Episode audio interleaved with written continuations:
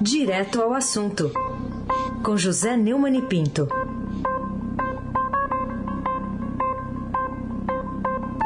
Oi, Neumani, bom dia. Bom dia, Raíssen Abac, o craque, Laís Gotardo, Almirante Nelson e o seu transatlântico no sonho.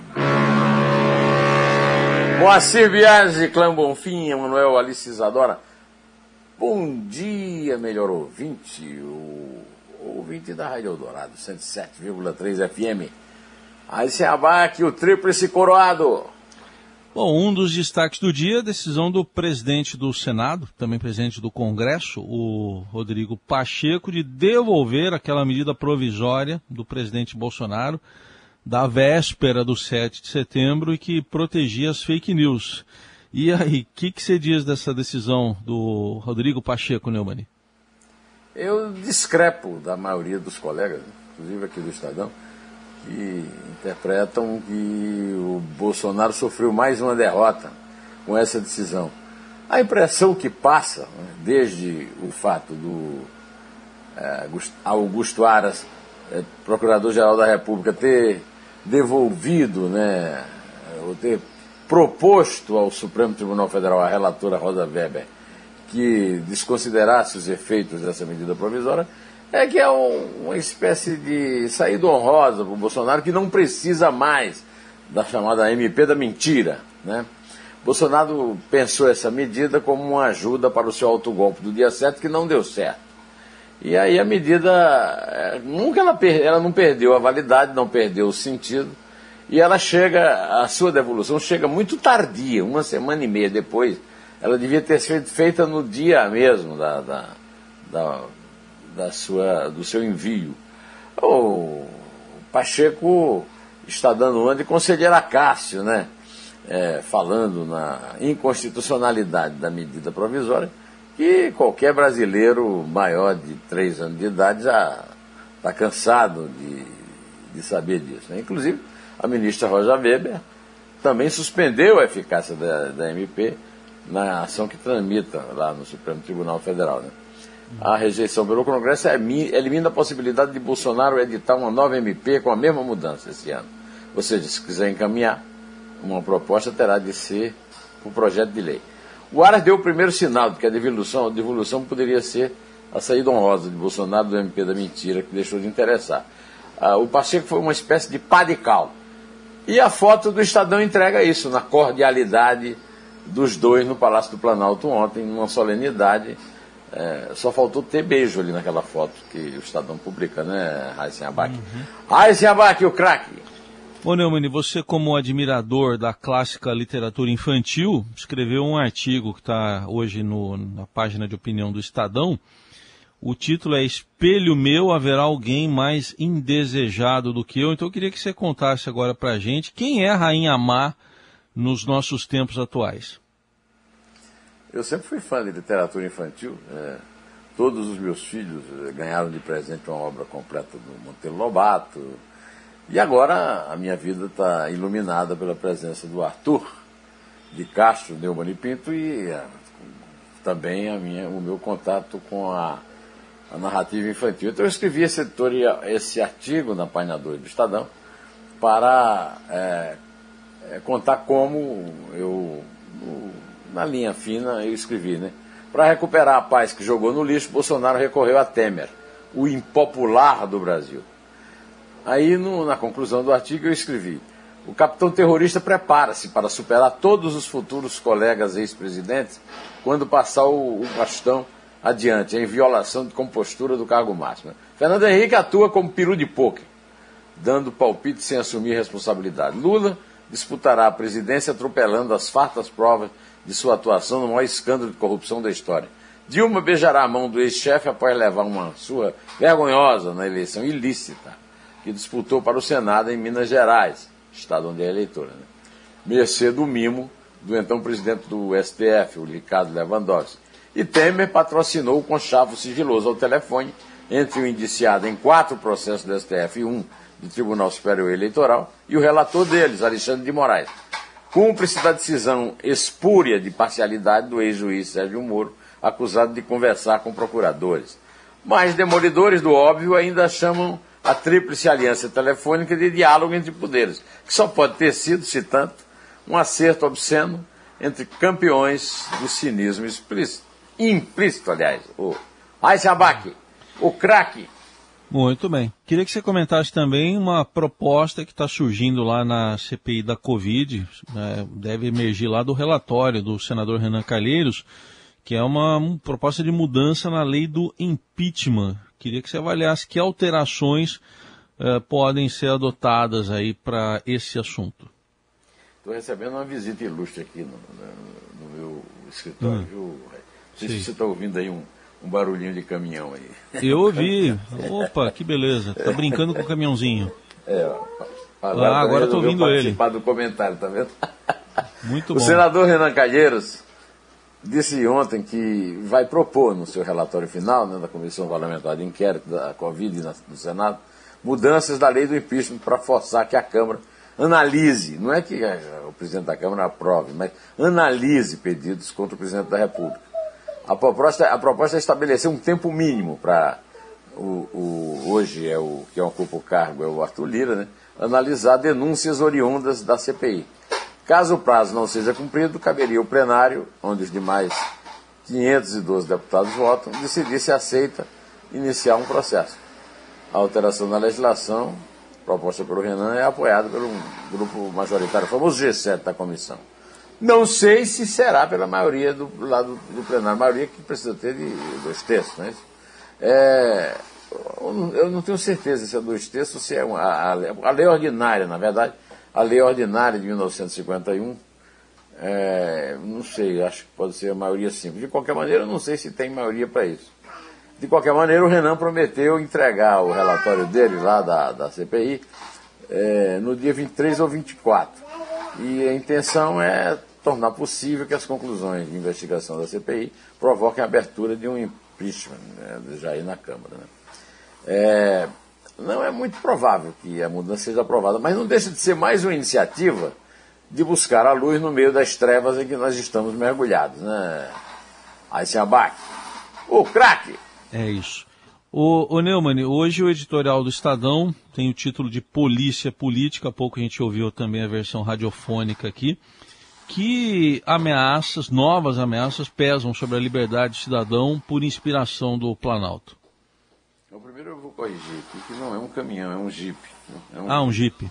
É um tá jipe. Bom. Tá bom. É, olha, é, é, no meu livro, O que sei de Lula, eu já denunciava isso na época do Lula, pelo Márcio Tomás Baixa, a tentativa de usar a Polícia Federal como polícia política. E agora volta num projeto do deputado Vitor Hugo, líder do PSL, na Câmara dos Deputados. O editorial do Estadão, Polícia Política, lembra que o presidente Jair Bolsonaro pode assumir tantos compromissos de pacificação nacional e de respeito aos pilares do Estado Democrático de Direito, quanto julgar necessários a acomodação de seus interesses políticos mais imediatos. Convencerá apenas os que já têm a predisposição de serem convencidos, seja por interesse, seja por ingenuidade. A verdade, todavia, é que por trás das encenações de um republicanismo que jamais houve em sua trajetória, ao fim e ao cabo, prevalecerá sempre a índole liberticida do presidente da República. Né? É, como a, a, nossa querida locutora já leu aqui o editorial, mas eu gostaria de repetir, porque é um editorial histórico, mais uma vez, né, do Estadão. Bolsonaro, como a nação tristemente acompanha, nutre visceral desprezo pela democracia e por tudo que o regime da liberdade representa. O temor é que a ANC seja um instrumento de polícia política do presidente da República, alertou o líder da oposição na Câmara, o deputado Alessandro Molon. O justo receio de Molon é compartilhado por juristas e especialistas em segurança pública que veem no projeto uma clara ameaça à democracia.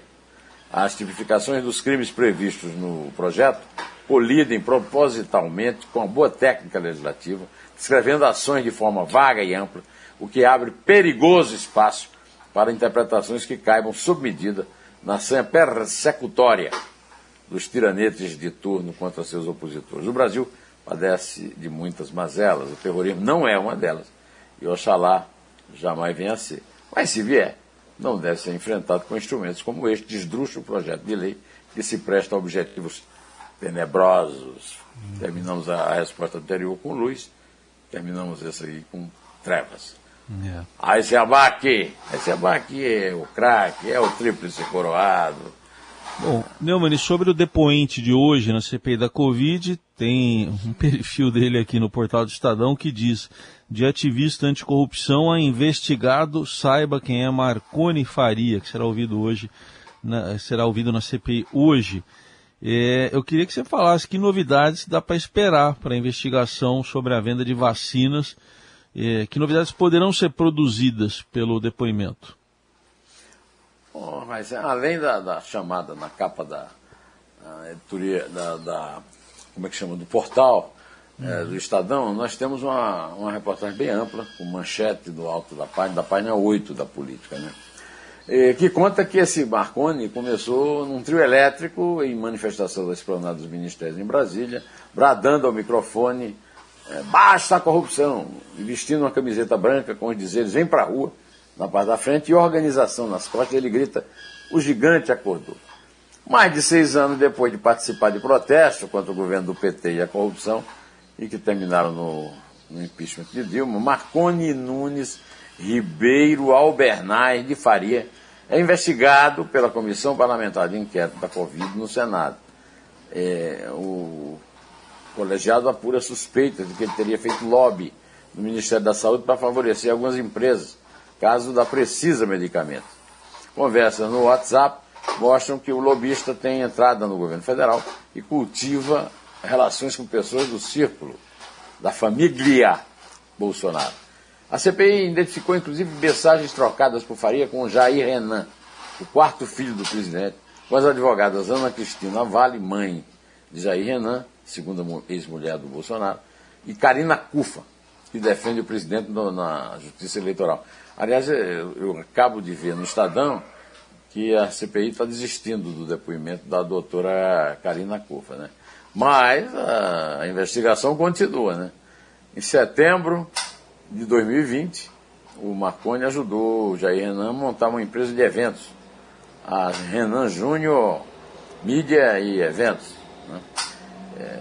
Ex-aliada do governo, a deputada federal Daiane Pimentel, do PSL da Bahia, entrou ontem com a representação do Conselho de Ética da Câmara contra também deputado e também Bolsonaro Eduardo, pedindo que ele responda a um processo administrativo por publicações contra ela nas redes sociais. A parlamentar disse que está sendo ameaçada e perseguida pelo filho do Jair Bolsonaro. A família presidencial está abusando do poder muito além da conta, viu? A lei contra o terrorismo, a, a, a história da, do Jair Renan com o Marconi, agora essa senhora reclamando. Inclusive circulou um, um, um tweet né, do Eduardo Bolsonaro com uma foto dessa senhora e, e um, um, alvo, né, como se ela fosse alvo de tiro ao alvo. Aliás, o tiro ao alvo, que é um dos personagens do documentário do, do, do Joaquim de Carvalho, é, para o 247, que põe muitas dúvidas sobre a facada de, de de Fora ter sido uma fakeada que está fazendo muito sucesso aí nas redes sociais. O, abaque, o craque. Bom, falando um pouco de economia, o Neumann, o, o, Banco Central, o presidente do Banco Central disse que levará a Selic, a taxa básica de juros, aonde precisar. Isso faz também uh, o mercado, com tudo que está acontecendo na economia, reduzir a previsão do PIB. O que, que você diz desse momento todo na economia? É, o, o Roberto Campos Neto, aliás, o Roberto Campos Neto é neto do Léo Pinheiro um empreiteiro corrupteiro que está nas notícias também, porque está dizendo que é tudo mentira aquilo que ele falou do Lula, né? Então, aí, mas ninguém perguntou a ele, principalmente o pessoal do PT que está batendo caixa com isso, por que, é que ele devolveu tanto dinheiro né, no, no acordo de, é, lá com, com o governo, não é isso? Pois é, o Roberto Campos Neto, genro do Léo Pinheiro, disse que a autoridade monetária deverá levar a taxa básica Selic para aonde precisar, né? para controlar a inflação. Se o Brasil teve tantos choques consecutivos nos preços no período, no curto tempo. Então, então derreteram rapidamente as projeções de bancos e consultorias para o crescimento do produto interno bruto. E já há apostas de alta, alta baixa de 1% em 2022. Lamentável, né? Não está descartada a possibilidade de uma pequena recessão no rastro do aperto maior de juros que o Banco Central está tendo que fazer para debelar a inflação. Haja notícia ruim. O cenário de esfriamento da atividade econômica é uma ducha de água fria para o presidente Jair Bolsonaro, que já esperava chegar no ano eleitoral com a retomada de um crescimento do PIB em franca recuperação. A alta do Selic, da Selic, aonde necessário for, é mais um sinal da tormenta perfeita que espera o povo brasileiro do outro lado da porta da rua, que segundo a minha avó era a serventia da casa, né? O, o... Uhum. E já que estamos falando em serventia da casa, aponte-me a porta da rua, seu Não, não vou fazer isso. Eu só vou ressaltar que está terminando a coluna hoje com José e Arthur. Então eu vou fazer a contagem, pode ser? Arthur já foi, é, o Arthur já foi conduzido aqui para fora do ambiente. É. Perdemos é. essa companhia linda e maravilhosa. A gente gosta dessas interferências. É, é isso aí. Vamos lá. É Vamos. É três. É dois. É um. Em pé.